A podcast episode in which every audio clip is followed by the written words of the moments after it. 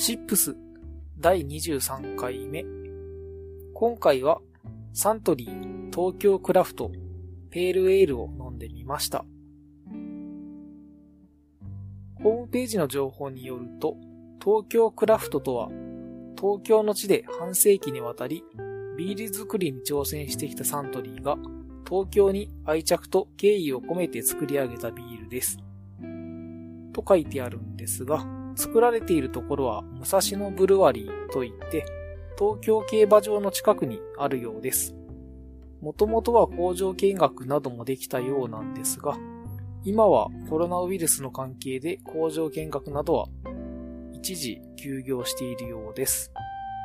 それから味の特徴は3つほど書いてあって、まずカスケードホップ使用。北米産のカスケードホップをふんだんに使用することで、柑橘を思わせる爽やかな香りと苦味を実現しています。ということと、レイトホッピング製法を採用。爆汁煮沸終了前後の最適な時期にホップを投入し、ホップの香りをより引き立てています。そして、上面発酵酵母を使用して醸造。やや高めの温度で発酵させることで、フルーティーで豊かな香りを実現しました。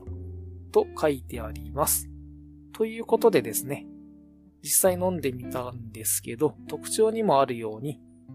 柑橘っぽい感じがあるので、イメージ的にはグレープフルーツっぽいような、そんな感じの味わいが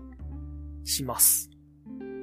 似た感じのビールだとですね、夜な夜なエールとかもそんな感じの味わいだったと思います。やっぱりこれもペールエールなので似た感じがあるのかなと思いました。それで金額がだいたい230円から240円ぐらいで買うことができます。ということで、今回はサントリー東京クラフトペールエールを紹介しました。